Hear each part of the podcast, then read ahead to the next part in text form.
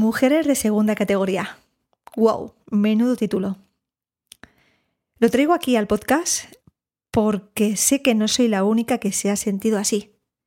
Y lo sé a ciencia cierta, porque he hablado con otras compañeras, otras amigas de promoción, ¿no? que sufrimos el, cáncer de mama o que superamos el cáncer de mama eh, más o menos pues por la misma época. Entonces íbamos en paralelo en cuanto a protocolos, ¿no? En cuanto a fases de quimioterapia, en cuanto a recibir la radio, en cuanto a la mastectomía. Se le da tanto valor al pecho, a las tetas. Las tetas tienen un poder tan grande hoy en día en nuestra sociedad que sentimos que si no tenemos dos tetas, somos mujeres de segunda categoría. Ojo, menudo el melón que vengo a abrir hoy. Hoy vengo potente. Si aún no me sigues en Pepis Club, en Instagram, te invito a que lo hagas. Porque voy a empezar a meterle mucha caña. ¿Ok?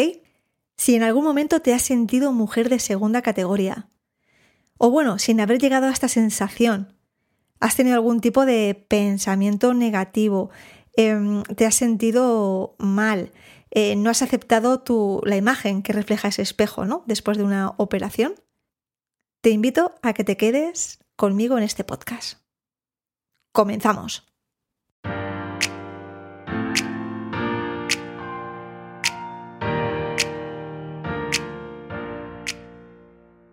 Bienvenidas, Pepis.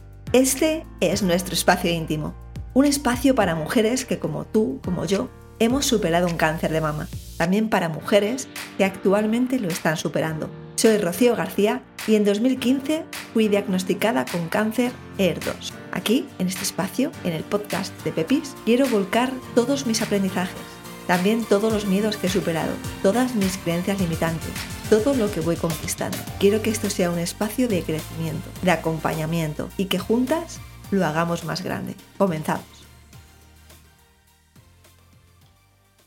Tetas. Qué gran poder tienen en nuestro día a día, en nuestra sociedad. Y da igual que seas de España, de México, de Argentina, de Colombia, que estés viviendo en Estados Unidos, en Italia, en Alemania, da igual.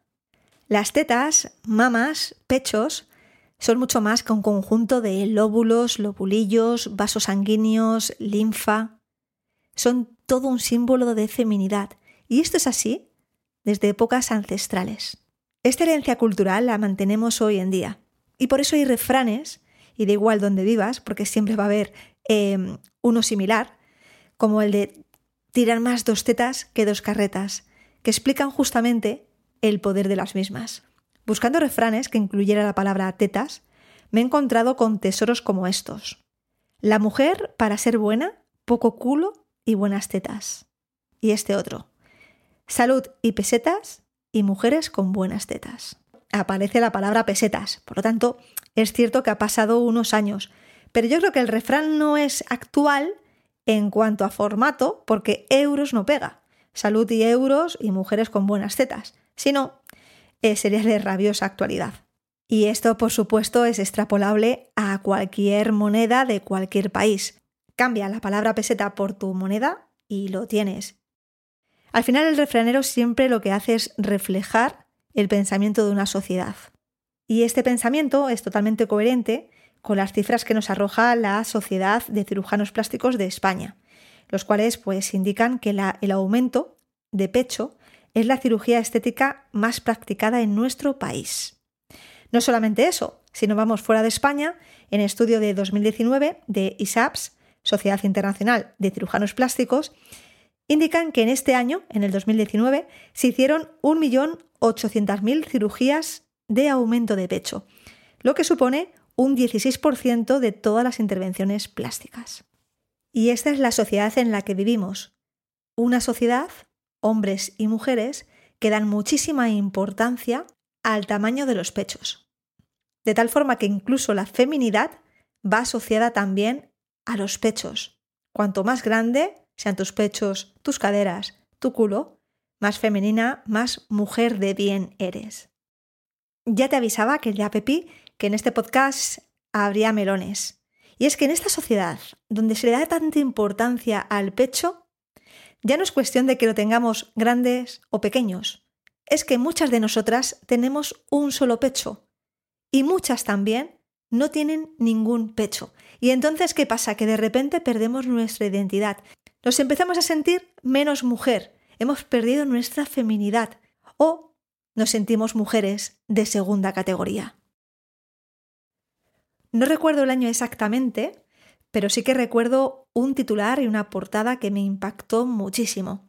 Era un reportaje del país y el titular decía que me vuelvo a sentir mujer.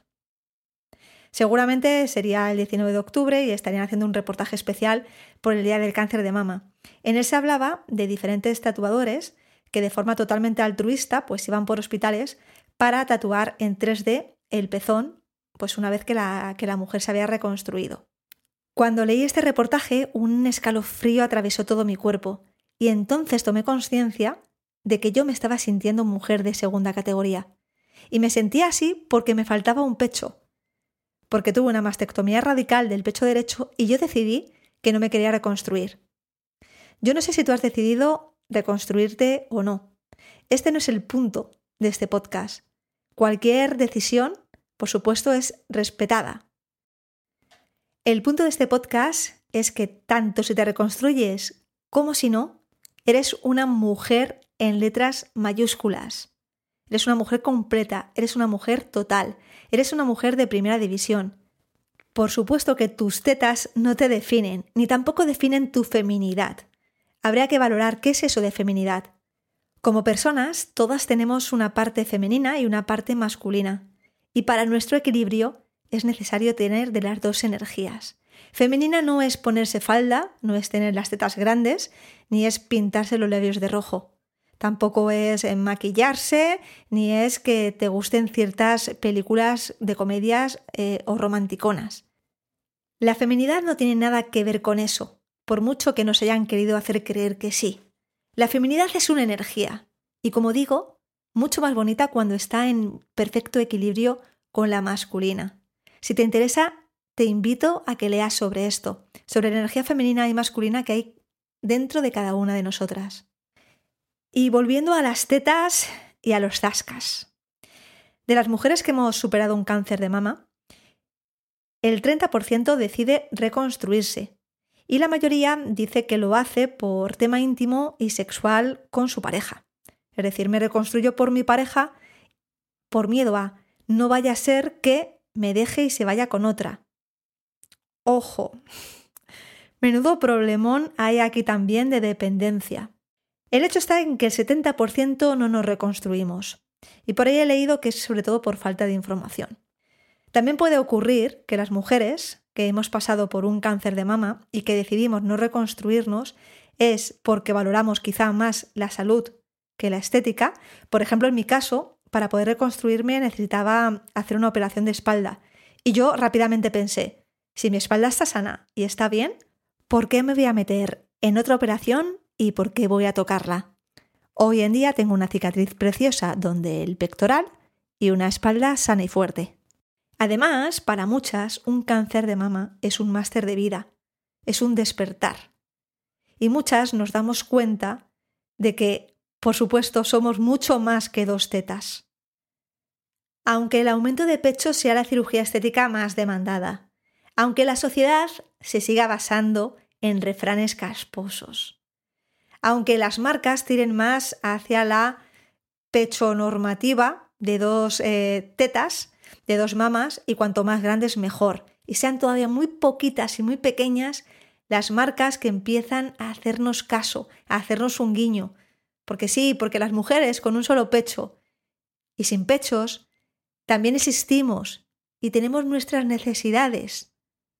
Y somos mujeres al completo. Nada de mujeres de segunda categoría. Segunda categoría es la persona que considera que una mujer para ser mujer tiene que tener dos tetas y cuanto más grandes, mejor.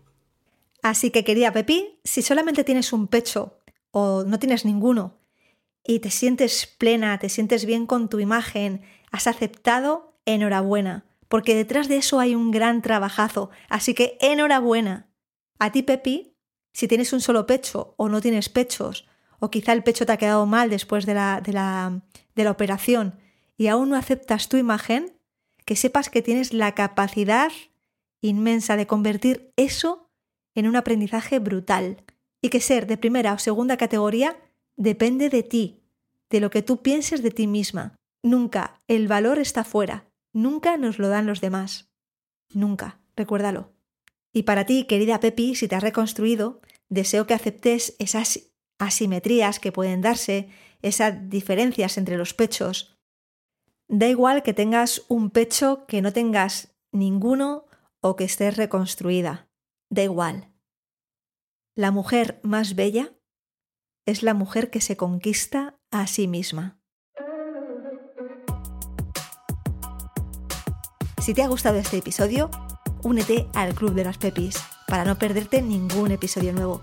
Y si crees que le puede ayudar a alguien, por favor, compártelo. También me puedes seguir en el perfil de Instagram Pepis Club. Ahí voy compartiendo todo lo que voy haciendo en mi día a día y que creo que puede ayudar. Nos sentimos en el próximo episodio. Por cierto, ¿te han dicho ya que eres preciosa?